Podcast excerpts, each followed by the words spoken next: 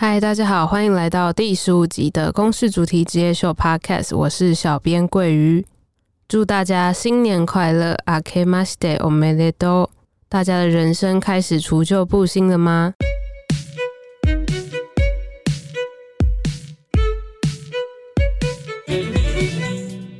小编发现，二零二二年开始，许多国家在性别人权上又有新的进展。 日本开始重视跨性别者，还有第三性等性少数族群的权益。全日本除了东京之外，在二零二二年度的公立高中入学考试之中，废除报名表中的性别栏位，避免学生因为填写性别而有自我否定的感觉，落实性别友善。东京目前因为部分学校普通科设有男女学生的配额限制。所以维持现状，但也决定要在未来阶段性的取消性别栏的制度。接下来看看美国，美国也对护照上的性别栏做出讨论。根据美国国务院的规划，二零二二年初开始，不必附上医疗证明就可以申请性别栏为 X 的护照，民众不再需要受限于二元性别的男性或者是女性。这让美国也在加拿大、德国、澳洲之后，成为提供第三性护照的国家。再来是瑞士，瑞士相对其他国家是相对保守的，它是西欧最后一个通过同性伴侣结婚合法，还有收养子女权利的国家。从二零二二年一月一号开始呢，任何十六岁以上的瑞士民众，只要到政府机构登记。不需要接受变性手术或者是任何的荷尔蒙治疗，就可以合法的改变自己的性别。以上听完二零二二年世界各地的性革命近况，有没有觉得很雀跃，感觉有个好的开始呢？但是那台湾呢？立法院在二零二一年底十二月二十八号三读通过修正性别工作平等法，将女性的产检假天数由五天增加为七天。不止这样，员工的配偶生产时，雇主也应该给予员工七天的陪产假。也就是你的老婆去生小孩的时候，你的老板应该给你七天的陪产假，而且在产检假和陪产假期间，老板要给员工薪水。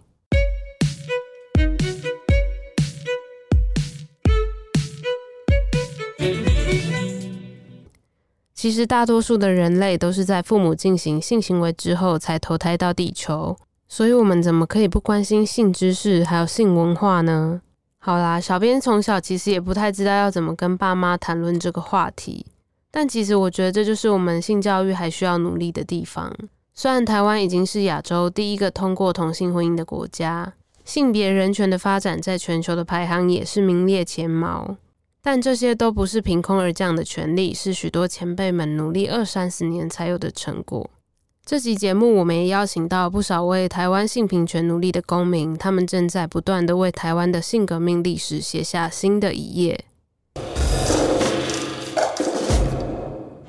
我是守天使的那个呃理事长。你好，我叫小林，然后我现在在做 BDSM 相关的倡议。啊，我现在是作家跟布洛克。呃，我在台湾同志咨询热线协会工作，我是台湾男性协会的监事。之前做过性交易，然后现在有在做一些性展演的身份过来。哎、欸，我叫小金，我之前代表无训练小组。啊、呃，我是一位泌尿科医师。我叫小薇，然后我是在做性愉悦相关的讲师。性的这个议题在推动的时候遇到很大的困难。整个父权结构下，呃，其实男性跟女性都有可能会是受害者。同志其实就是性少数的族群嘛，跟多数人的状态不太一样。希望让国内喜欢 SM 的人能够有更好的环境，得到更好的资源。女性能够。珍惜自己女性的身份，然后乐于当一个女人。很多人在性里面会觉得很不自在，然后或是没有办法表现自己。呃，可以让大家在性交易的讨论里面，不是只专注在传统的唱嫖模式。这集我们不只聊 LGBTQ，还有为什么父母不能好好教孩子们要怎么面对自己的身体。我们之间可以好好谈性吗？哦，对，小编跟大家说一下，这集最大的亮点就是公民阿空的服装，这也是台湾电视史上最革命性的演出哦。你想知道他到底穿什么，那你就可以上公视主题之夜秀的 YouTube 频道上收看，连接我就放在下面的说明栏，想看影像版本的可以到 YouTube 找我们。那我们就准备交给插嘴边开始喽。我是插嘴边，欢迎来到公视主题之夜秀。我们是一个从纪录片出发的公共论坛节目。今天的与谈人有周雅纯，性别教育工作者，他对小孩的性别教育从出生第一天就开始。蔡怡文，专栏作家，一边追求性别平等，一边谈恋爱。他过生活的方式就是性革命。范琪斐，资深媒体人，喜欢颇有皱纹的健美照片，彻底实践女生不论几岁都可以展现自然的身体。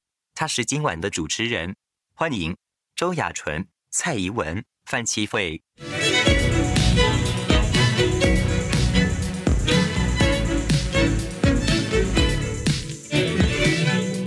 今天我们现场呃有位公民啊，这是公视特地叫我呃，他们比较小心一点啦，我是不在乎的啦。其实，you know，我觉得，可是公司是认为先问一下比较好啊。那而且他们刚刚直播嘛，他们现我们现在其实已经直播出去了，所以。其实想看的人现在都看得到，呃，我是觉得呃勇气非常可嘉 啊，我觉得他们真的是非常不了解我。OK，然后那我们这个因为有一位公民在现场没有穿上衣啊，那我不知道现场有没有人介意这件事情啊？如果有的话，现在赶快讲还来得及。那你怎么我怎么处理呢？我呃。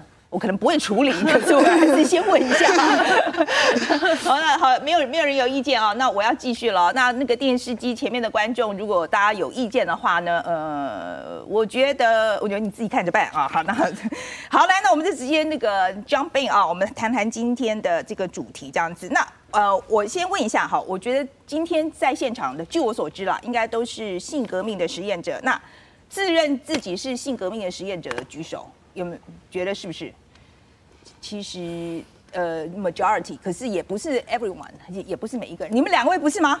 是吧？啊，是吗？啊，你们两位是哈。刚刚在瞬间想说，我们应该要举手。OK OK，所以你们你们两位也是。然后，其实我们这一次也有去邀请，试着邀请那个什么幸福盟啊、互加盟啦，还有还有那个什么。啊，彩虹就彩彩虹妈妈哦，我我现在才知道这个彩虹，今天我才被教育什么叫彩虹妈妈这样子。那呃，我们是有邀请了，但是这些单位都呃决定不要参加，OK。所以说我们今天在这边讨论的，我们基本上嗯，我觉得比较，我们大家是不是都同一边的啊？比较多这样子，所以我们讨论的可能也比较深入一些啊。所以这个电视机前面的观众或是网络上的观众，你们自己也先判断一下啊，决定你要不要继续看。那这个，那好，那我呃这次这个电影，我先请两位来宾谈一下好了，就是你们对这个电影的呃感想是怎么样？来，我们雅俊，你先来好了。嗯，从从这个电影本身来看哈，其实我觉得我。这样一路看下来，因为他是从一九四零年代开始，然后他试图要把整部片就是从美国，因为我们可能比较清楚，就是美国嬉皮文化等等的，然后把它拉大，就是整个欧美欧美国家，所以他访问了非常多瑞典啊、德国啊、美国啊、英国啊等等的。但是其实那个整个它的呈现方式啊，其实到最后你就会发现有几个重点，其实是蛮重要的。那等一下我们就是如果再回顾来看，回头来看台湾的话，我们可能也会注意到一些这个这样子的状况。第一个就是其实有一件事情很重要，片中有讲，但是我们在日常生日常生活当中很少去想的，就是科技物或者是技术物的发明，其实才会才是有时候是在。推动这件事情上面扮演非常重要的角色，像在片中就会说，就是男生的保险套，女生的避孕药，哦，是东西的，对对对对对，嗯，男生的保险套，女生的避孕药开始被普遍使用之后，大家的那个性自由或者是性解放就会变得比较落实在一般每个人，就是大家可以不用害怕，嗯，不用担心，就是万一怀孕了怎么办啦，万一得性病了怎么办啦，等等这一类的问题。我觉得这就是一个科技的进步的结果嘛，哈，对，就是呃，对。科技的科技的进步有一点很重要，就是从前科技是跟道德跟宗教结合，为这个东西服务。Oh. 那他现在是站在他的。片中的片片中的意思是，对，片中的意思是，他是站在他的对立面，但是对，但是我没有说非常同意，但是这个这个我们先放下来，先不要管。然后第二个就是啊，其实那我们看到他呈现的那个历程，我们就会看到说，他其实我们会看到那个整个历史的发展，会一直不停的，因为这些东西开始被讨讨论了嘛，所以他就开始一直不停的把里面的一些内容就是吸纳进。主流社会里面，就是这些人的革命到最后，其实我们现在台湾社会也是这样，就是大家在就是在那个革命或者是在运动的那个过程当中，其实是希望越来越多人看到，跟越来越多人知道嘛。那所以就是慢慢的就是主流社会就会越来越接纳这样子的状况。对，就是譬如说，譬如说，这不是我们从事运动的目的吗？因为我们讲究平等，不就是要成为主流吗？但是会有一个就是我们看不到的暗影，嗯、那个暗影就是。会有一些就是没有办法被吸纳进来的议题，嗯、就会因为这样子的过程当中被挤到更边缘的地方去。Okay, 我懂你意思了，反正就是说有一些部分人被吸到主流里面了。对，对，所以留下来的其实会显得更边缘，对，他的问题会更严重。就是对对，就是在那个在那个过程当中，或者是有一些就是譬如说呃同婚合法了，那那个或者是同志婚姻是被大家看到的那。我不想结婚这件事情，就但是婚姻其实不是同志，包括异性恋也是哦。不想结婚的异性恋，在制度上面，某些制度上面，其实它是被排除的。譬如说税负啦，或者是购物啦，或者是国家的福利制度等等。对啊，还有比如说那个，比如说我们都要送人家那个婚礼是包红包啊，那我们单身就有文化的文化的议题等等。好，来，我以文来，你你怎么看？呃，我一开始看完这部影片的时候就。转过去跟我伴侣说，我觉得他们都好开心哦。可是我不知道大家在看这部影片的时候有没有这种感觉，就是呃，我说的开心不是说当中的运动者很开心，或者是里面那些经历，他，例如说金赛他也有经历一些 up and down。但是意思就是说，我的开心是指说这部电影呈现出来一种感觉，是那个时候的运动者很认很真切的相信社会会迈向更好的那一边，或者是社会会迈向更乐观的那一边。这其实是我第一个想法。对所以他们的他们的曲线是往上走的，啊，你的曲线不是往上走的。就我没有那么乐观，这是第一点。Oh, okay, 就是第二点是，我觉得这部影片拍的很像是呃，sex revolution，就是性革命这东西，很像是只会发生在那一刻。它是一个很多条件的契机，例如说民权运动啊、民主的发生以及嬉皮，然后反战等等这些东西的杂烩。可是它也象征了一件事情，就是这个东西发生之后，它不是一个线性的。嗯，其实。虽然他拍得很开心，但他一开始其实是呃非常最近的游行，是大家反，就是大家在抗议当中 Trump 就的一个游行。嗯，那也就是说，这个东西它其实随时都会反错的。嗯，那对我来讲，可能因为我的我的社运经历，反而是比较像是。呃，在场很多都是我的前辈跟老师，这样、嗯、就是反而对我有点比较像是，我觉得没有这么乐观啊。因为我之所以会真的开始想要跑这些东西，是因为真爱联盟的关系，就是刚刚提到的那个幸福盟跟真爱盟、真爱联盟这样。所以就说、欸、没有啊，没有这么反，没有没有这么乐观。好像有时候我们就会觉得，我们已经很习惯，就是在运动当中，通常会碰到更大的、更乐，他们比较乐观的一个势力，就是往我们袭来，然后有一个反错，所以。呃，我你意思是说，你的你参加参与运动，不是像以前他们是主动出击，现在比较像是防卫的这个意思吗？嗯、呃，也很难说是防卫了，应该说是一种。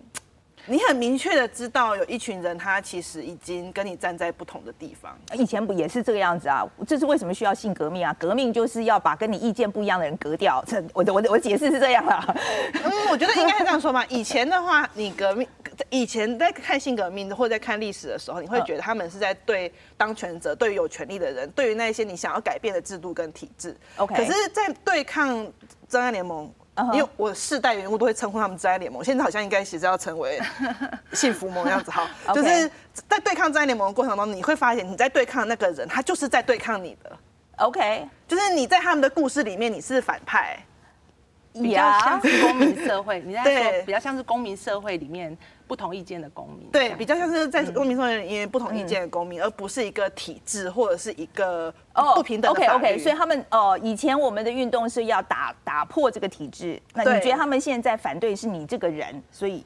的意思吗？也不是我这人，大家。哦，OK，好，我没有那么伟大，就是反对是某一个特定群群群体。OK，好，所以就是就有一个有一个群体是被攻击的。你的意思是这个样子。All right，好，那好，我们先我们先进入我们这一次讨论的第一个部分哈。那呃，我知道你刚刚讲到这里有很多前辈嘛啊，所以我想我想可能很很多位都有参与台湾这个性革命的历史啊。我是没有参与啦，因为我过去二三十年都在台湾啦，所以我参与的是那边，也不会参与这里。可所以可能需要大家跟我说明一下，呃，就是台湾的性革命是从哪一年开始的？我请雅纯先跟我们讲一讲，好不好？我们一般来说会觉得，就是在九零年代性别运动大量的像爆，九零年代，对，就是一九九几年的时候，大概就是。在那之前，就是在解严前就已经其实有妇女薪资开始了，okay, 然后但但是到了九九零年代，因为因为解严了嘛，然后。呃，学校校园、大学校园里面的性别团体啊，嗯、同志团体，嗯嗯、那时候同志团体大家都是地下组织这样子。OK，对，我们仿佛就是大概我们会一般来说就会说，哦，是九零年代是最蓬勃的时候。但是我还是想要回到历史的更前面一点，去跟大家说，就是有一些东西真的就是不容易被看见。一个是就是其实就是女人，我们早先女人就是一直不停的生小孩嘛，就是我们的妈妈辈、阿妈辈生很多小孩，嗯、那。我们都以为说是那个家庭、家庭、家庭计划这件事情，让就是开始就是计划性生育，然后引进那个引进呃各式各样的避孕器材，但是其实不是，就是在那个年代已经引进避孕器材，推行家庭革命，其实一开始的时候并没有跟那个就是跟这些避孕器材连接在一起。避孕器材的输入是从美元的东西开，美元这件事情开始。OK，那跟其他物资一起输输入，为什么呢？所以那个是大概什么时候？一九六几年的时候。OK，好。然后大概那个那个原因是什么？原因是因为那时候不是台有很多美军驻扎在台湾嘛？OK，所以他在一个就是民族主义的论述之下，就是就是因为美军驻扎生小孩，对对对对推推动这个东西。对对对对，就是可以成功用一种就是很低调，然后偷渡。偷渡那个概念的方法，就是就是进入台湾，但是它就会造成就是就是可以，譬如说子宫内子宫内避孕期就可以开始装啦，在家庭里面已经结婚的女人就可以不用生这么多小孩，其实就是从那个生育的那个哦是民族主义，其实是民民族主义促成的，对对对对对，其实在那个东西之前是这样，嗯。然后第二个点很重要的点是在就是我们在那个加工出口，我我现在还在想民族主义跟这个性解。OK，好，好，对，它造成这样的结果，就是我们可以不用再生育这样。然后再下一个就是，其实就是在民国七六十几、七十几年的时候，开始加工出口区就是大量以大量使用很多很多来自乡间的女工嘛。那女女生是在。那段时间就是第一次能够脱离，就是他的原生家庭，OK，然后取得他的自由，不管是经济自由，你就想哦，很多很多女生一起住在同一个宿舍里面，然后她可以开始自由谈恋爱了，可以开始自由交朋友了，是，可以开始不受父母管束了。对，这很重要，这很重要。对，但是我们为什么看不到这段历史呢？因为这大概是几几年？大概是民国六七十年的，民国六七十，呃，是，所以是八零年代了，差不多。对对对，就是在那之前，其实就是很多事情啊，就是。在放在台面上面，我们会看得到，是因为它就是什么东，到底什么东西会被写进历史里面？Okay, 像这样子的事情，其实是会因为阶级的关系，对我们其实没有看到那个很有趣的那个流动，默默的在台湾民间社会发生。好，那我讲这这这后面来，我交给怡文好了，你差不多讲到九零年代了嘛？来，接下来比较新的交给你讲了。呃，其实九零年代，如果今天真的要说的话，就是在啊，我要先坦白一件事。就算是到九零年代，所谓的富裕，就是所谓的性革命发生的那一年，我我也还没有出生，uh huh. 所以我只能以一种就是回归历史。没关系啊，我们回去看历史，周朝的时候我们也都没有那个出生，就是、我们也都谈啊，没关系。就是我觉得呃，一般来讲，大家通常会把它界定在大概是一九九四九五年时候的所谓的性骚扰、嗯、反性骚扰的运动。那时候开始出现，就是在反性骚扰运动当中也出现了一些人，例如说他们会在游行当中举牌，是不仅仅是反对性骚扰，更重要的是我还要拥抱性高潮，我还要拥抱所谓的性权。所以在这个时候开始，我们呃，对于应该讲吧，就是对于性的态度，已经不再是那种所谓的我只是要拒绝性骚扰，我要拒绝性侵，也包含了我要有我想要的性。OK。哇，以前的戏只有这样子而已啊！呃，我不要被强暴这样子啊。OK，可是我觉得这个已经是一个很大的一步了。大家要想看，在更早之前，可能什么都不能讲，女性连财产自己处理自己财产的权利都没有的时候，你要慢慢的走到可以去讨论我要我要我的性这件事情，其实就是一个很大的突破。OK，好，那我这边再开放给这个我们的来参与的公民好了，因为很多位我想吸引是参与的这个历史，你们是参与的，有没有人愿意来谈一下？你们的那个好，来这一位，哎，我先确定一下哈，因为他这个地图，哎，不对，这个这个图，我先确定一下，我知道，我知道怎么念，彭志流，right，OK，来，先介绍自我介绍一下。啊，我是志流，然后是台湾同志咨询热线协会的工作人员，Okay. 对，然后就是跟那个雅纯的时代背景差不多，就是。一九九零年代开始台，如果用同志社群来说的话，同志有组织化的同志运动是一九九零年代开始，然后、嗯、然后第一个第一个地台面上的同志社团其实是台大个台大男同志社、女同志社，OK，其实校内社团。那第一个同志组织是一九九八年，嗯，所以那个时候你是参参，我那个是我是二零零三年加入同志团体，OK，对，然后第一次的同志游行是。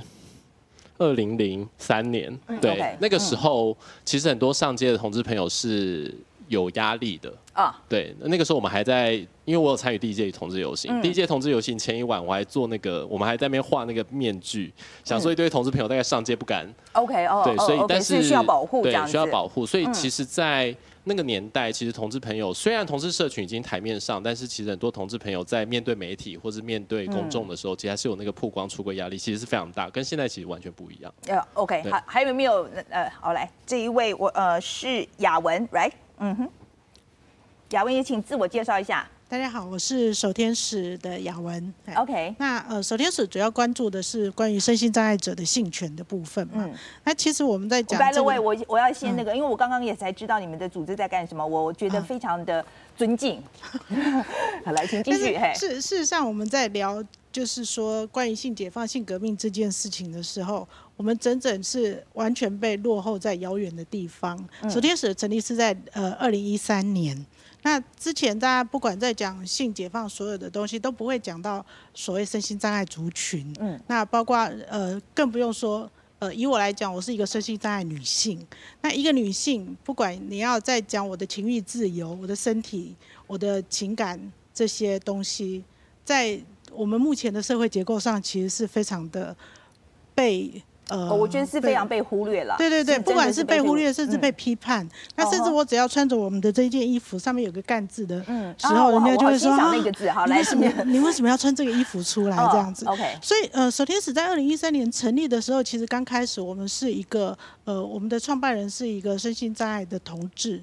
那大家都会觉得说，哦，你都已经身心障碍，为什么还可以是同志呢？哦，就所以有时候在谈这些事情的话，不管呃这些议题里面，我们都不会把身心障碍者包含在里面。那身心障碍者所处的处境是在于说，你说我们革命有一个很清楚的目标，我们可以去跟他对战嘛？可是我们。所要抵抗的是整个社会结构，他就是说啊，声音障碍者你就好好的、安全的活着，吃得饱、睡得着，那不要再想太多事情了。哦，想想象就是说，一个成年的男性早上起床的时候，突然有个想法，想要做点事情，所以呢，他就打开电脑呢，上去登录，然后等两年。啊？听起来很荒谬，对不对？为什么要等两年？但是守天使目前在做的事情就是这个处境，因为我们是一个没有任何支持的一个组织，那我们全部都是有有。我我听得懂的意思是说，他两年才有资源帮他解决这个问题。对，因为我 OK 呃来申请守天使的服务，他必须要等两年。哦哦，因为第一个我们。没有任何资源，那全部靠我们的志工。然后我们所有的志工都是在平常上班之余的时间，才做这样的服务。然后每个月都还要有例会、例会啊这些。那如果有兴有兴趣，大家其实可以上手天使官网看啊，因为那个流程谈起来有点长，但是听起来是一个很荒谬的事情。但是我们存在这个两年真的有点久，真的对，真的有点久，真的有点久。对对对对对，而且在这个部分，甚至一个呃声音障碍者讲说，我想要呃。以男性来说，我想要自慰这件事情，嗯、那人家就会给你一本佛经，哦，叫你好好的修身养性，不要想太多。嗯，哦、好，你呃，你可以吃得饱、睡得着，活下来就好了。嗯，那就更不用说，如果我本身如果是女性的话，这情欲的部分根本不会在我们身上出现呐、啊。呀、嗯，对、这个、我们最常问的一个问题说，假如一个坐轮椅的女性从你身边经过，你会想要跟她做爱吗？嗯。这件事情，所以我觉得在谈性革命这件事情的时候，我觉得我们身心障碍族群远远是被落在后面的。我们前面的路很长啊。好，还有没有来一位？好，来，这一位是小林。来，也请自我介绍一下。对，你好，我是小林，然后我是嗯，嗯，我来自福生，一个在那个做 BDSM 的相关的场域的团。哦，OK，OK，OK，嗯哼。那其实我 BDSM 可能需要解，我们不需要解释，可是很多人需要解释，所以你稍微解释一下。OK。然后这个是公式，OK。呃，慎选你可以讲的部分。啊，对，其实呃，如果非常的广泛的谈 S BDSM 是什么的话，我觉得一个简单的说法就是说，在在那个进行 BDSM 的人，他通常是把一些一般人认为并不是呃，并不是愉快的，并不是比较负面的，呃，身体感官或者是情绪的反应，把它转化成为可以变成有情欲的、可以享受的东西。OK，对。我可不可以再我可不可以讲一下，就是绑起来那种算是一种，对不对？是哦，是哦。其实我常做的就是，我知道有些人没没有办法，我我自己常做的就是需要一点点画面这样。好，然后呢？不过其实我现在嗯，刚刚想到要讲的倒不是跟跟 BDSM 比较没有那么相关，而是想要回应雅纯说的关于那个九零年代的是那段时间，因为那个时候我自己是有经历过的。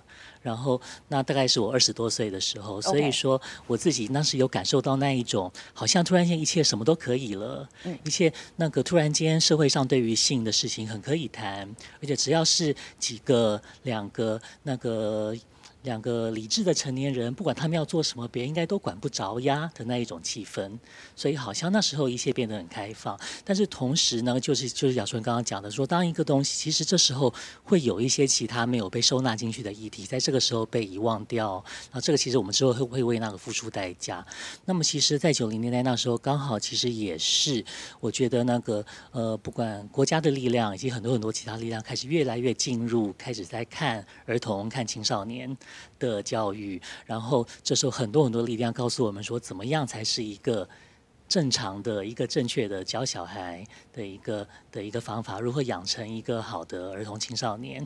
所以说，其实，在那个这两个力量加起来，变成说，其实那个我们对于成年人的性越来越 OK，可是对于跟那对于把性和青少年儿童这个事情放在一起，越来越觉得不安不 OK。OK，好，是的，对不起，我要先问一下那个。你你刚刚的意思是说我我已经用二十分钟，还是我只哦？OK，好好好，对不起啊、哦，对不起，我必须我是我也我一心两用，我很你讲的东西很有趣，而且我真的我 很很怕讲这个东西，我会讲了三个钟头这样子。OK，好，然后那个好，那我我想这个是还有没有人想要再发表一下？哦，好，来这一位是呃施逸翔，来是呃我是那个台湾呃男性协会的。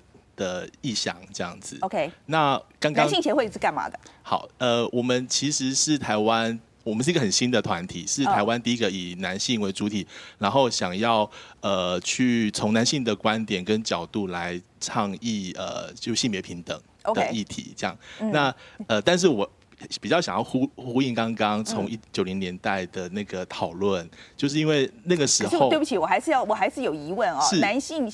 我说说实在，我们女性协会哈，我比较可以理解 这个 concept，就是说我们我们呃，因为在历史上有很长期被压迫的，是呃，然后男性为什么需要协会来提倡平权？呃，应该这样讲好了，因为呃呃，所有在对于真。性别的这个压迫，其实它的关键是来自一个结构性的一个呃父权结构。OK，那在这样子的结构下，不管你是男性还是女性，你都有可能会在这种性别的刻板印象。性别刻板的塑造或框架或社会实践里面，嗯、呃，男性、女性都有可能会。好，那我现在知道你的敌人是谁。好，继续来。Okay, 好，我要搞清楚这样子。Okay, okay, 好，好，来，来，好，来。谢谢，谢谢。所以，呃，其实我回想到刚刚大家讨论的，就是呃，过去九年代那个时候，呃，呃，我还是学生的时候，我呃非常感谢当时候启蒙我的一个老师，就是完形协会的施继清老师。对，他当时候是我们学校的公民老师跟国文老师。那在国文课的时候，他基本上就是没有好好按照课本去讲，就是在批判那个儒家礼教 的那个阶级啊、性别平等。在公民课，他当时候就在我们同一国的同一国的，好了。对，在男男校里面，就是把我们大家分组，然后每一组呢，就是要去呃去研究一些性的。呃，性学，比方说.呃，我那时候被分配到那，就是要去研究各种呃性爱的知识有有有哪有哪些，uh -huh. 然后其他同学可能就是要去逛情趣用品店，去了解那些情趣用品呃有哪些种类，怎么使用。我们那时候有情趣用品店啦，那时候哦哦，OK 好，对，那还可以啦，还蛮进步的。对啊对啊，但是回想到最近有就是高中高呃高雄有一位那个小豪老师，他光是只是在课堂上教如何用保险套就被那个。很多保守宗教的那个家长或团体就抗议。其实，所以其实对照我那个时候接受施季青老师的讲，我觉得呃有时候很多观念呃不一定是进步的，就是他可能是是是退步的。那但是我觉得回应到刚刚的纪录片，其实我觉得一个主题就是，不管不管是呃什么样的革命，其实都是在里面的那一些被压迫者，他去寻找出他的主体性。那只是在在性或呃呃，就是呃性解放这个议题，其实就是呃大家透过一些呃行动或组织或方式，然后去对抗那个原本来的那些秩序或规范或压迫。但是在重点是在里面要找到大家的那个主体性，然后去发声。OK，对，好，我觉得这个非常有趣哦，因为我觉得，尤其是因为我说实在，我过去三十年都没有待在台湾，所以这一段我没有参与这样。补了一下课，我觉得蛮呃，真的是非对我来讲很很很有收获这样子。那我想我们进行第二趴好了，刚刚已经非常紧张了，我们超时了。呃，这个现在哦，我觉得第第二趴设计的是说哦，现在正在发生的性革命，我们谈先谈到个人层次这个性革命的部分。好，那我先讲一个我自己的故事好了哈，就是要认识自己的身体的这一个故事。我呃。我们在讨论，我在跟公视的团队，我们在讨论就是这个题目的时候，我就说，我觉得，我觉得台湾非常需需要性革命，非常需要性教育，因为我觉得有一个很基础的东西都没有教，就是说我小时候，比如说我小，我一直到二十几岁，我其实不知道怎么样洗我自己的阴部。因为我的母亲没有教过我，我觉得不能怪我妈，因为我相信我妈的妈也没有教她。OK，然后所以说我真的都，然后那时候我就常常会尿道炎，好，可是我不知道为什么，然后去看医生，医生也说不出所以然来。OK，然后后来是。后来是我是怎么样知道？后来是很久以后，我好像是看到一个，好像是看到一个外国的纪录片，才知道说原来外阴部是要你是要打开来洗的。然后这件事情我才，然后自此自此自此之后，我就才我的这个尿道炎的问题才解决了。OK，就是因为我不知道怎么样洗我自己的身体。现在我的意思就是说，为什么我们的父母可以教我们怎么样洗你的脚趾头，但是不能够教你要怎么样洗你的身体很重要的一个。我说是很重要的一个部分，后来我就只好去教我妹。All right，所以我觉得，所以说，我觉得认识自己身体这个部分非常非常的重要。好，那我我想先请这个，呃，哎，我们现场有位泌尿科医师，是不是哪一位？那个呃，陈威明医师吗？陈威明医师，陈威明医师是是。你可不可以跟我们？你泌尿科嘛，对不对？那你可不可以跟我们讲一下正确的？洗 是啊，正确的方式应该怎么洗？可以吗？你是指洗男生还是洗女生？都有、哦，都可以啊，两两个，你可以两个都讲，可是要很快速的讲，因为我们时间快用完了。我觉得其实，我觉得其实变成是很大一个问题，是说大家都把这个性器官变成是一个好像是身体上有时候是不存在的一个一个器官。像我之前有一个病人，一个奶奶，然后她就是下体肿起来，发炎很严重，然后我说你都没有发现说你的下体肿肿这么大吗？她说我从来没有摸过。他连摸都没有摸过，所以其实这个也没有洗过了。他有没有洗过，所以发炎的很严重，是不是？我说这个是有个问题吧？是这个是个问题。但我觉得这是一个基本上是一个护理，或是一个基本上它是一个呃呃，应该是这么说好了，它是一个呃基本卫生教育的问题啦。那如果是女生，我们基本上都会希望说，女生你就是把它当成一般的皮肤去洗，但是你不要过度的清洗它，因为其实阴道里面有很多正常好的细菌。那你如果过度的像用一些。比如说，这清洁产品去过度清洗它的话，反而比较容易会产生尿道炎的问题。嗯哼。那男生的？对，那男生的话，其实他就是他是外凸的嘛，所以他其实就是你就把它当成你的脚趾头来洗就好了。所以我意思就是说，皱褶的地方要拉下来洗干净，可以吗？对，但是就是说有的时候反而正确的方法。对，没错。当然就是说也不要过度的清洁啊，有时候遇到一些过度的清洗，这要等你了。有时候有些小朋友真的是吼，比如说他可能去买春之后，他就。心中有愧，他就开始努力的洗那个地方，但是过度的搓揉之后，反而会也没什么不对哈，反而会会发炎这样子。OK，好，好，那所以我们现在讲的就是说这个好了。如果大家有问题的话，请问，请问可以去再继续请请教陈威明医师好了啊，陈威，请到 Google 陈威明先生来请教如何清洗自己的身体，好吧？呃，如果说还有兴趣的话，好，来，我们再继续啊，我们 move on，呃，我呃。我们先问这个雅纯是不是？雅纯，你生命中哦，在身体或性上面发生过革命性的事件，你自己你自己革命性的事件吗？对，就是我们有结婚就生小孩啦。没有，我没有结婚就生小孩。OK，在对，我觉得这个是呃，应该我觉得要放在一个 context，就是说在台湾的，在台湾的脉络之下，因为我觉得在美国其实已经不算，对，就是其实我觉得那是有文化差异的啦。但是在是什么时候？呃，二我的小孩是二零一零年出生的。OK OK，他不十年前，他现在十岁。OK 好。然后我觉得那个整个过程当中，对我来说，嗯，是最震撼的部分是在于没有人相信。女人会选择要自己养小孩，oh, 就是不会觉得，就是大家会觉得你未来一定会去跟男方要什么啊之类的，然后你一定另外另外有什么目的啊等等，就是他不会认为女生会觉得这是一个自己选择的、自己决定的，他们没办法想象。对对对对，对我来说是一个，应该说是蛮大的冲击，有点有对，有点有点出乎我自己。的意料之外，OK，所以这是要说服了，就是要很，我我觉得扫盲，有有时候对，有时候对我来说，就是这件事情会反过来变成很困难的事，你要你变成要用一辈子去证明，我就是我就是这就是我自己的决定，我自己负责，嗯嗯，很有趣，就是这是一件很吊诡的事情，OK，对，但是但是这这这，但是这个，因为这个东西没有人会觉得，就是这件事情可以是。单独一个人的决定，因为一每个人都会觉得说，这是一个精子一个卵子嘛。那异性恋的话，精子的提供者一定是有一个特定的对象的嘛。但是。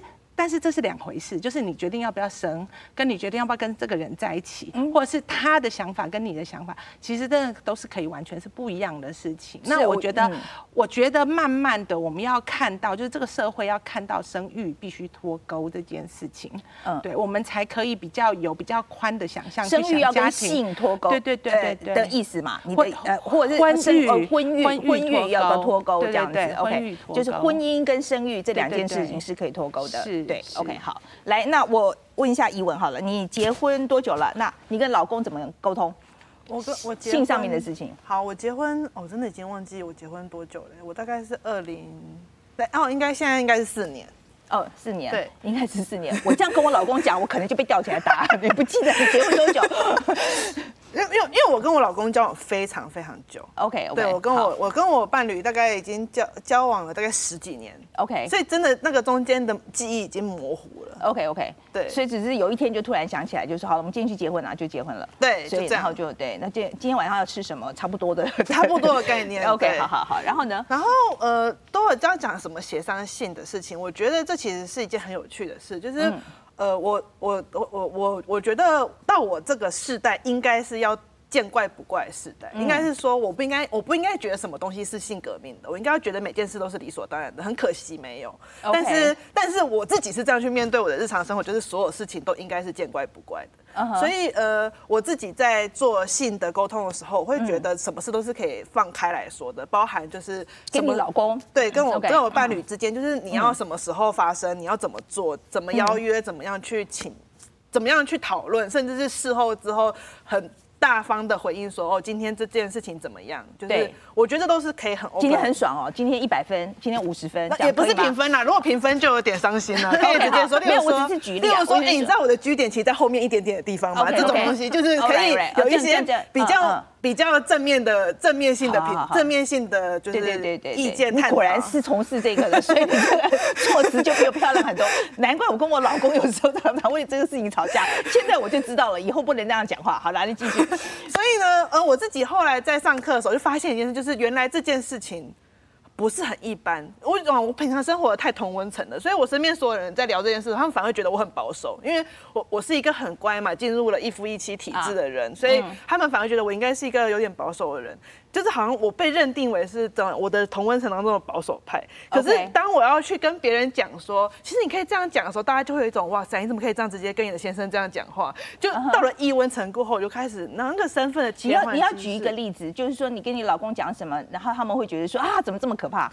呃，其实这样啊，这样来讲就是。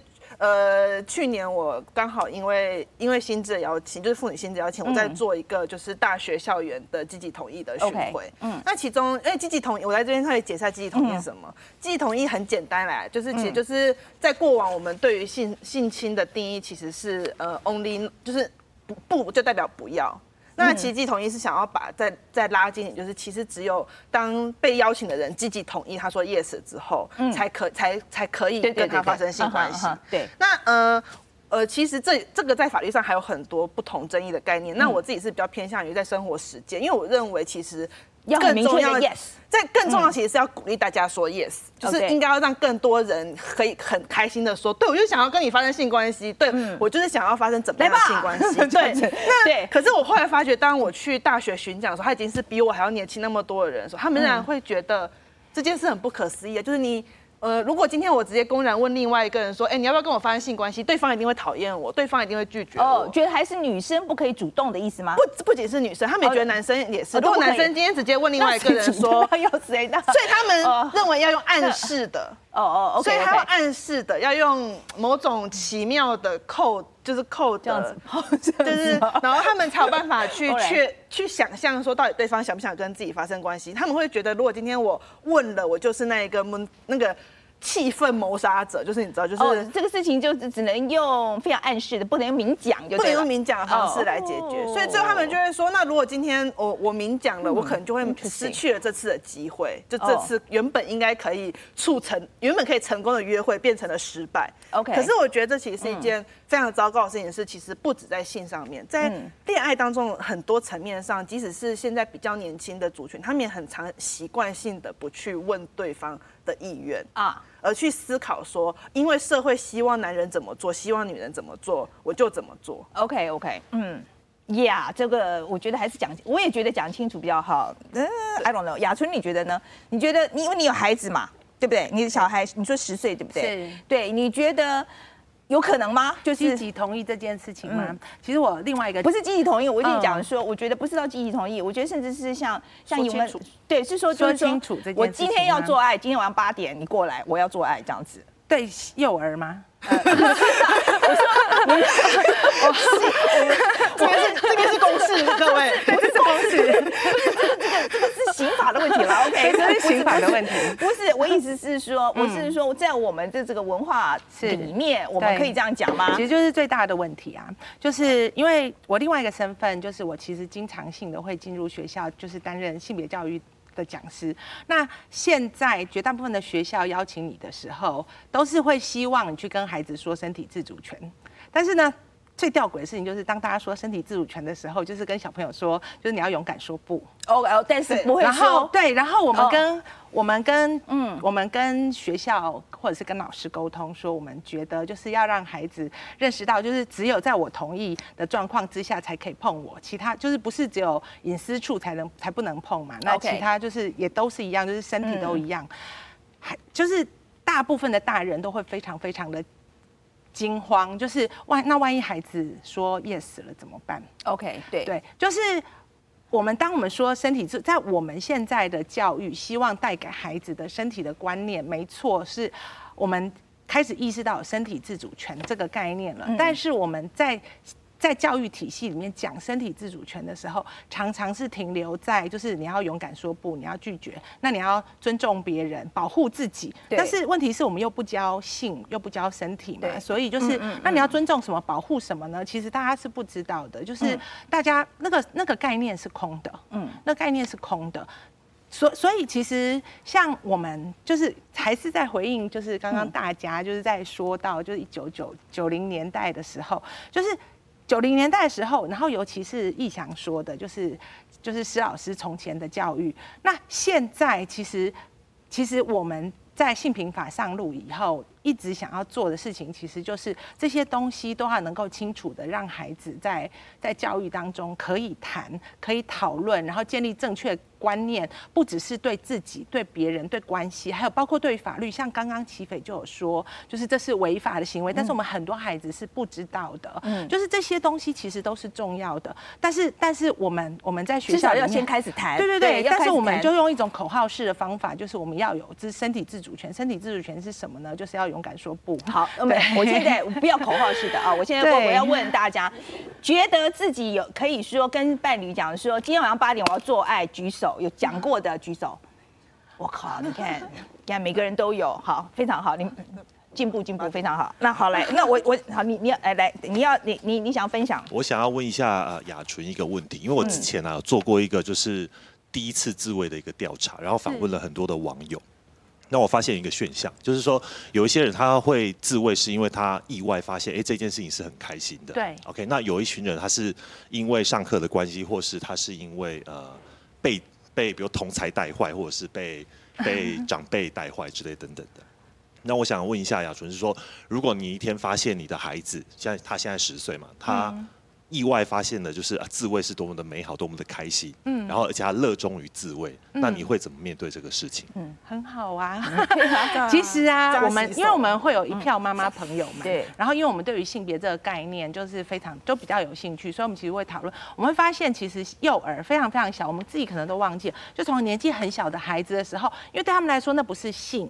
那是身体的愉悦，但是不一样。性的概念其实是在长大的过程当中，因为社会化的结果，所以我们一直一直加下来，然后所以性就会开始有一些，譬如说它是隐私啦，它是什么什么的，那都是被教的。但是他的身体，哎，他去碰触很开心这件事情，对孩子来说是直观的身体的东西，对，所以其实他是开心的。那我觉得有一件事情很关键的是，那到底我大人是怎么样。面对他自慰这件事情？那我先前有一个学生，就是他。他非常非常的创伤，因为他他小时候妈妈只要发现他在摩摩擦被子，嗯、对，就开始揍他。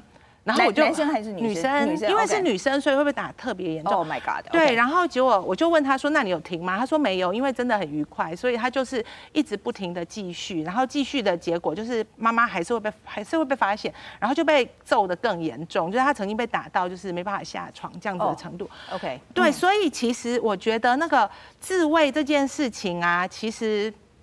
对，我先前也看过另外一个调查，就是百分之九十几的男性有过自慰经验，百分之七十几的女性也有过这样子，就是其实它是一个普遍的现象，但是孩子都会感到罪恶，或者是感到对感到就是羞耻等等，对，所以就应该跟他们讲说，其实是说什么？对，父母应该，比如说父母发现跟对，就发现父母发现孩子在自慰的时候，请到请到房间去，okay, 就是要对，因为这是这是。这是你的隐私，而且别人不见得想要，就是因为这个东西，可能你已经露出你的性器官，露出性器官这件事情，可能在这个社会当中，在目前的法律规定上面，还是不被到你自己的房间去。对，就请到自己的房间，这是开心的事情。Okay, 第二件事是不是也是告诉他？第二件事情是要肯定他的感觉，你觉得很愉快哈、嗯，对不对？嗯，对，你觉得很愉快，因为我觉得。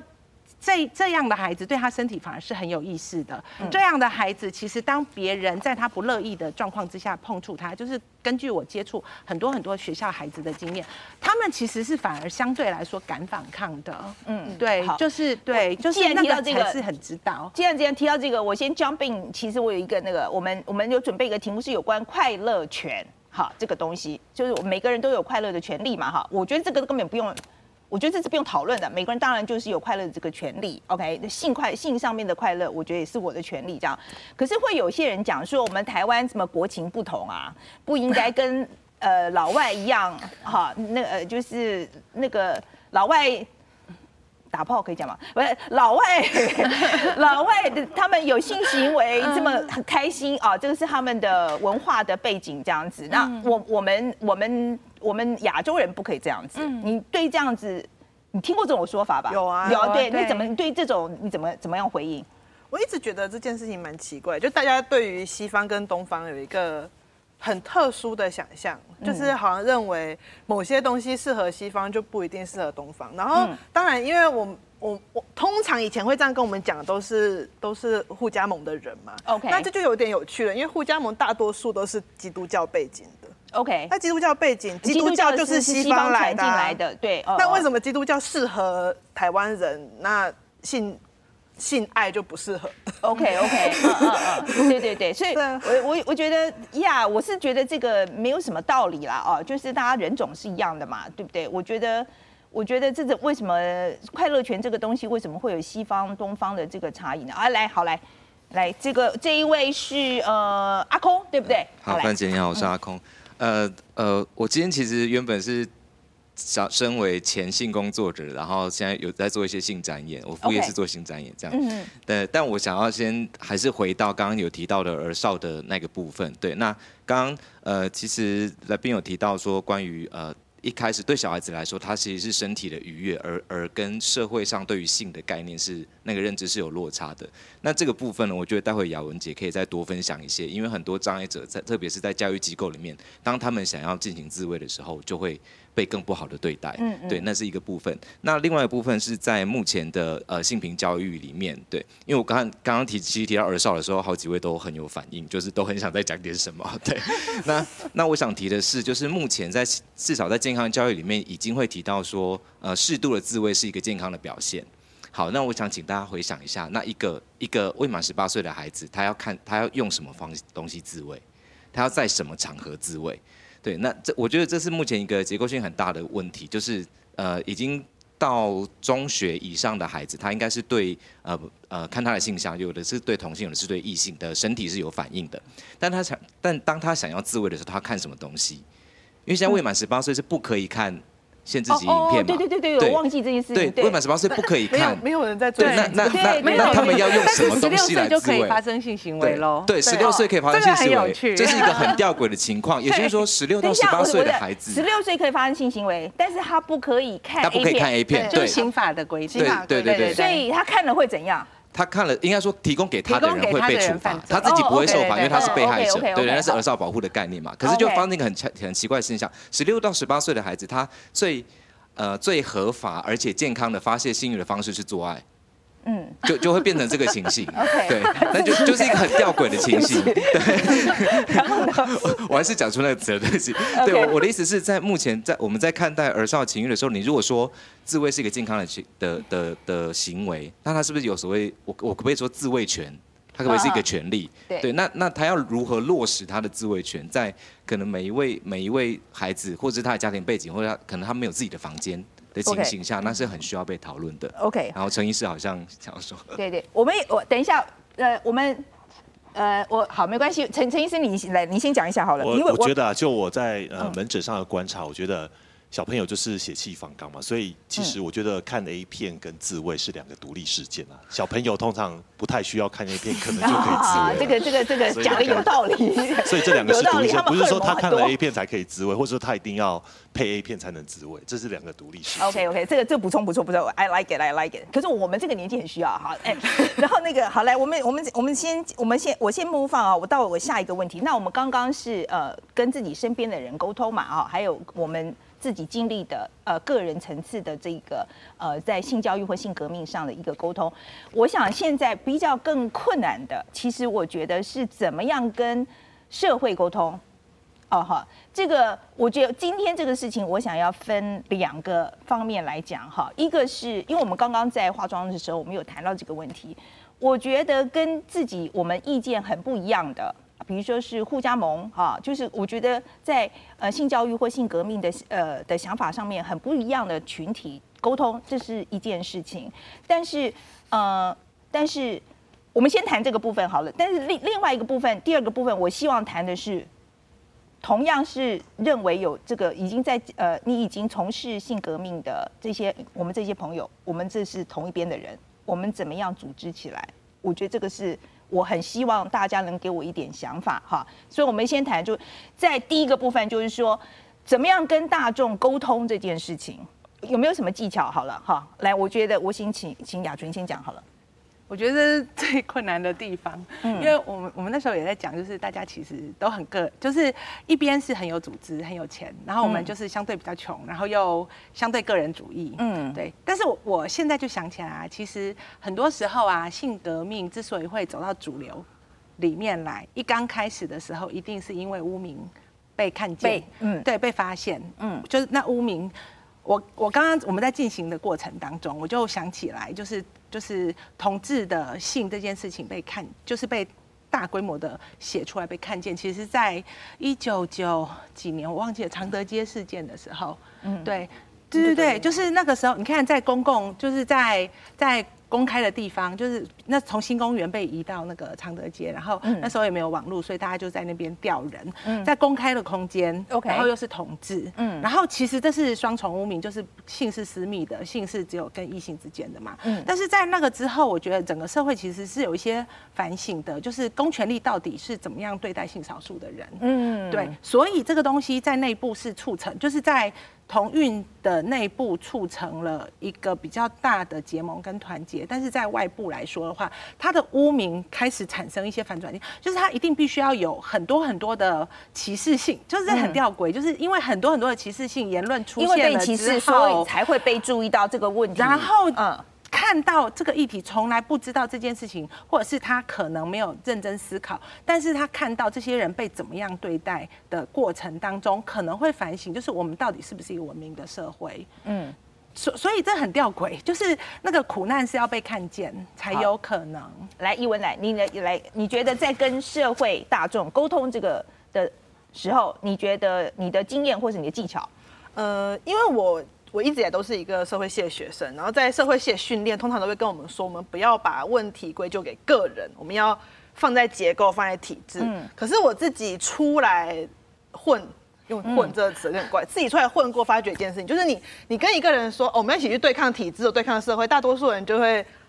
把你当成是路边发传单就过去了，他不会认真的听你在讲什么。嗯，所以很多时候你必须要把问题个人化。嗯，那我自己我自己到这近几年，我都会做一个尝试，是我每次在演讲过后，因为你在演讲的时候，如果你只是对这个社会提问，那很帅，你可以问一百个问题过后，帅气就丢麦就离场。嗯，但是我会要求我自己做一件事情，就是我要在讲完这个社会的问题之后，做至少一个去。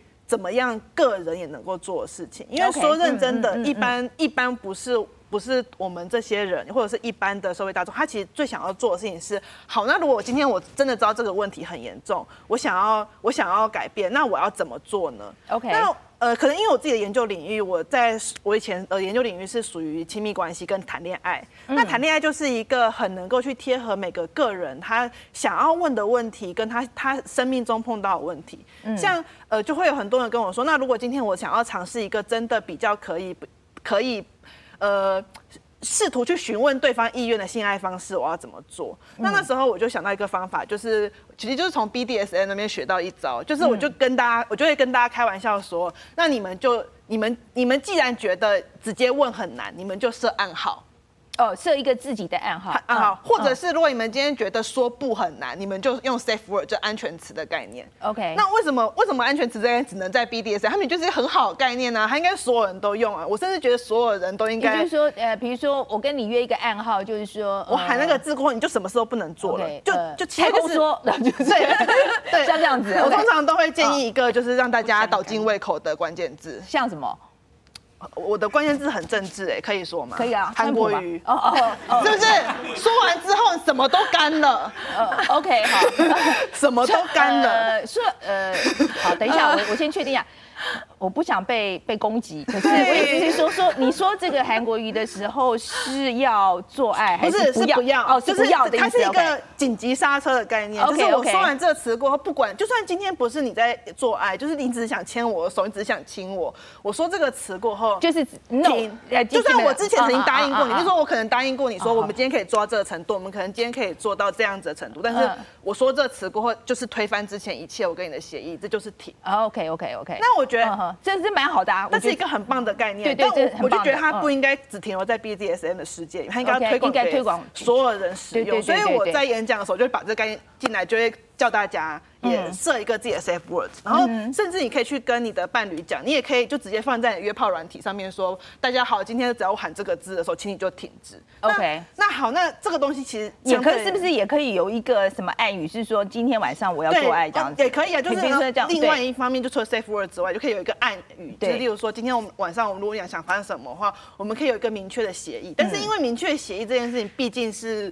你要跟对方有个协议，比较不是这么个人可以做的事情。嗯，但是 safer 就是一个完全可以个人，就是我只要喊这个词，你就要停下来。好，对，那我来，我 open 给那个 floor，好来，呃，来来来这一位，我呃，你这你是小金对不对？来自我介绍一下来。好，我是代表无无性恋小组的小金。嗯、那我就刚刚伊文讲的很好，就是因为我觉得所谓的性解放运动，就就是让每个人有权利选择他自己想要的生活。那那这就是一种性解放运动。那对于无无性恋来说，其实光是光是出轨本身就是一种性性解放运运动。嗯，因为嗯。呃我可能先要先解释一下无无无性恋的定义是感受不到性吸引，那就是说，不会对他人有性方面的兴趣或欲望。那呃，是不是英文讲了 asexual？对对对对，对 okay, 好。嗯、那呃，如果以会会不会对他人有浪漫情感，可以分成有浪漫无性恋跟无无浪漫无性恋。那遇到问题会不同。就就刚刚有讲有讲到那个性性协商的问题嘛，其实在，在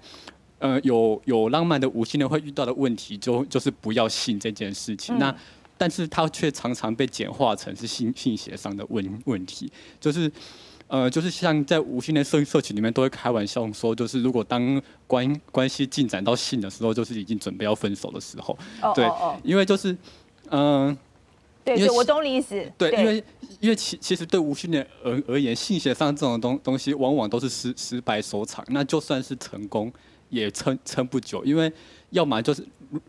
呃，如果不是双方都无无信念，而一方是有有信念的话，那要么是有的那一方放弃，要么是无的那一方愿意配配合，那其实都是违背自自己的本本性，对，是真的蛮蛮蛮蛮不容易的。对对，所以这个所以我觉得沟通上蛮困难的。对对对，所以其其实我觉得对无信念而而言，就是光要是可以自自在的谈心这这件事情，就就是一个很很重要的。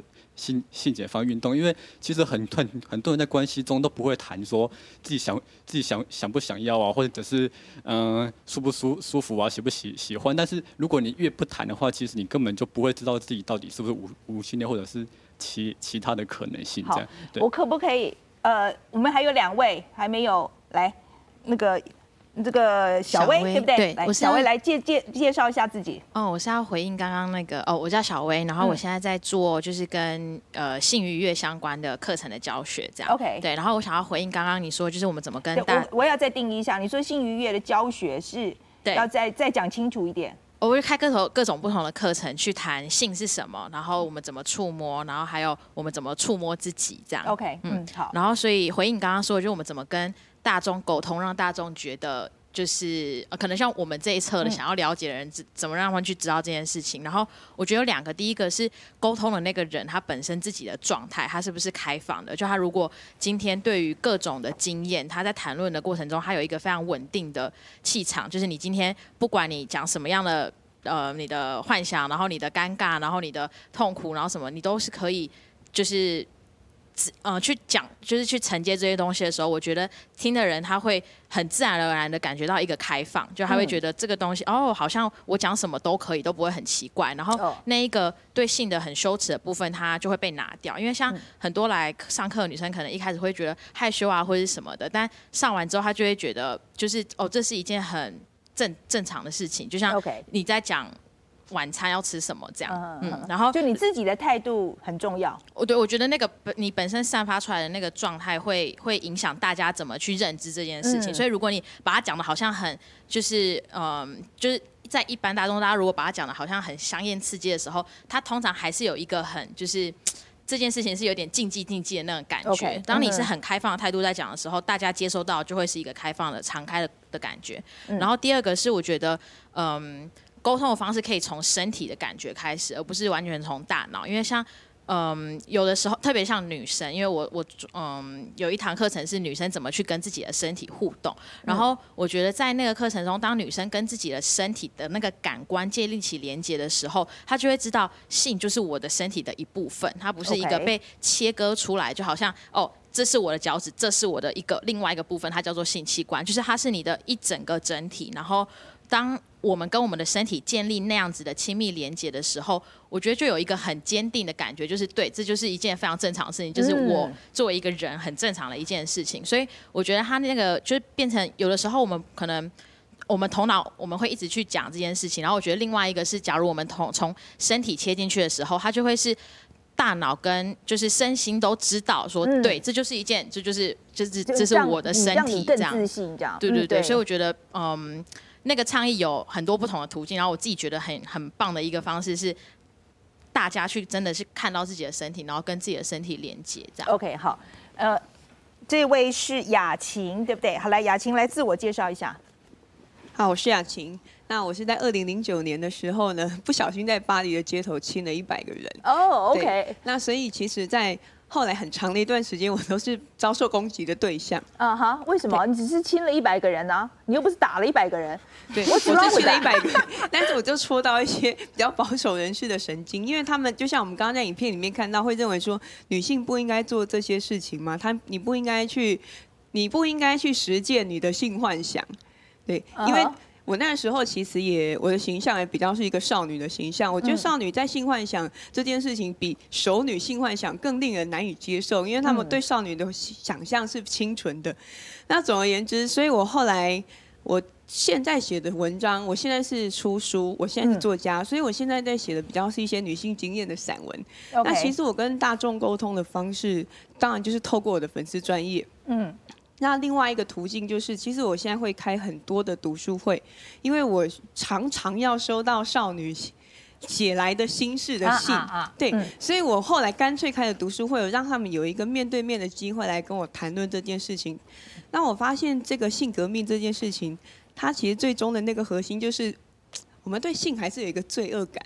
所以，无论我们的台面上，我们的行为是否开放，我我们又不是天主教，为什么？很奇怪。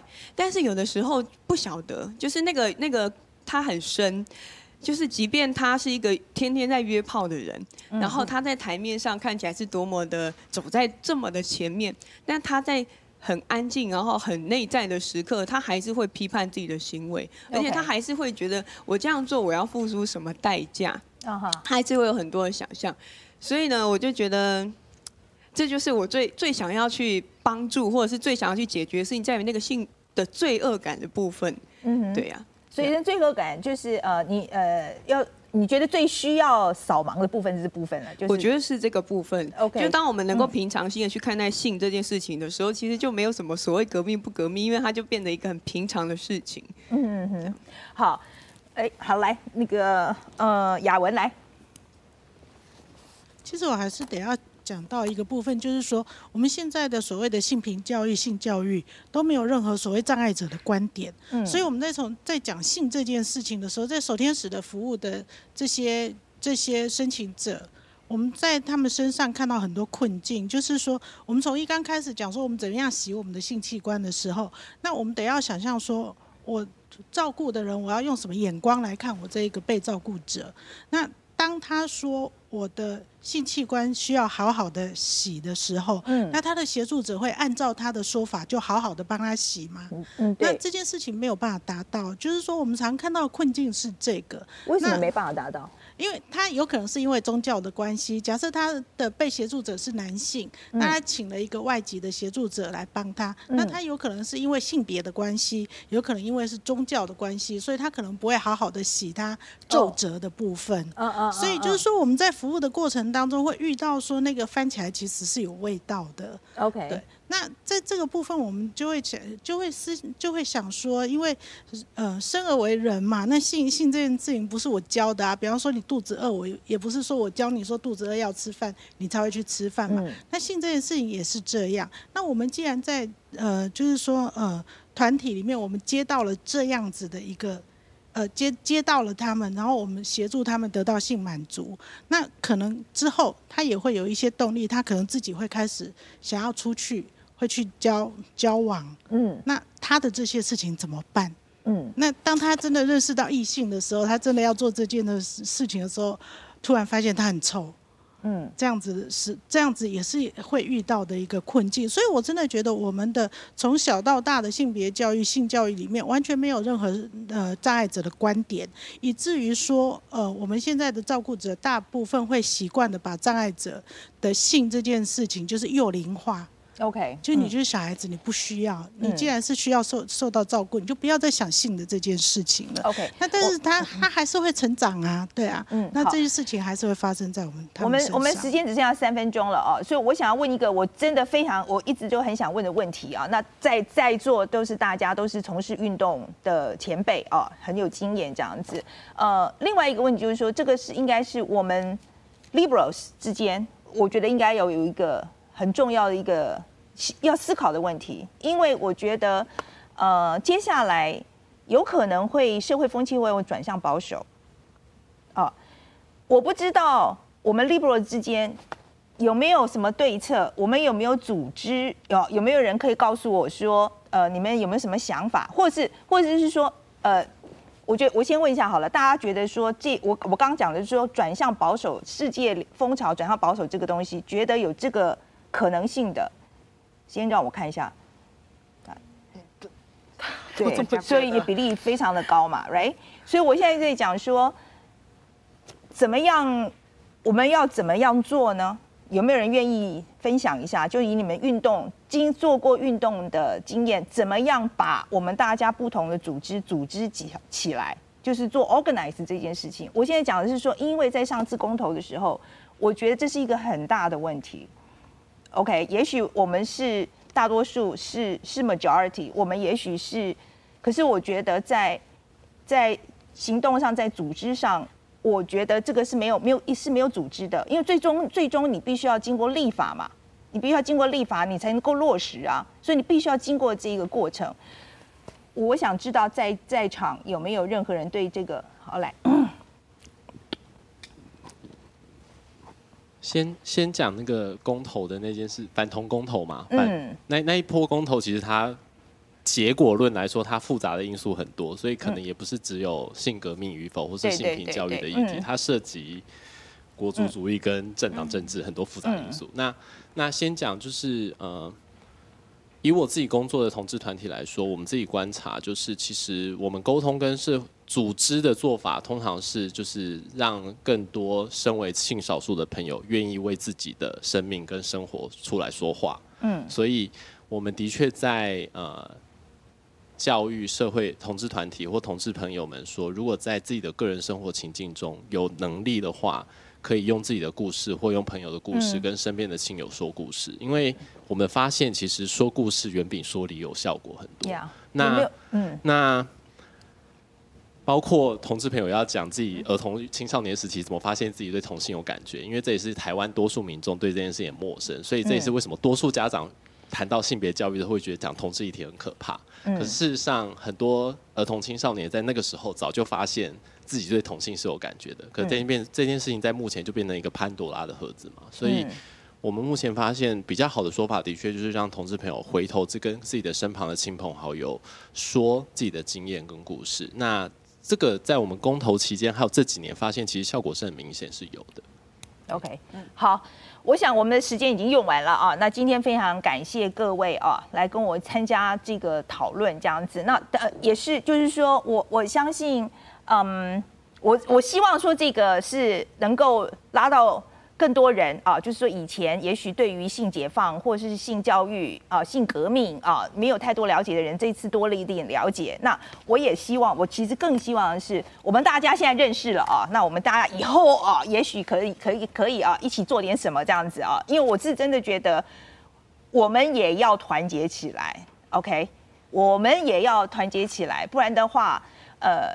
世界现在这个风潮是很快，可能就是要转变了。好，今天非常谢谢大家哦。谢谢蔡宜文、周雅纯、范琪慧，公民朋友们还要留下来说说的感觉哦。性革命这件事情，它会，它有什么时候会结束呢？就是在我们对性这件事情的罪恶感跟羞耻感结束的那一刻。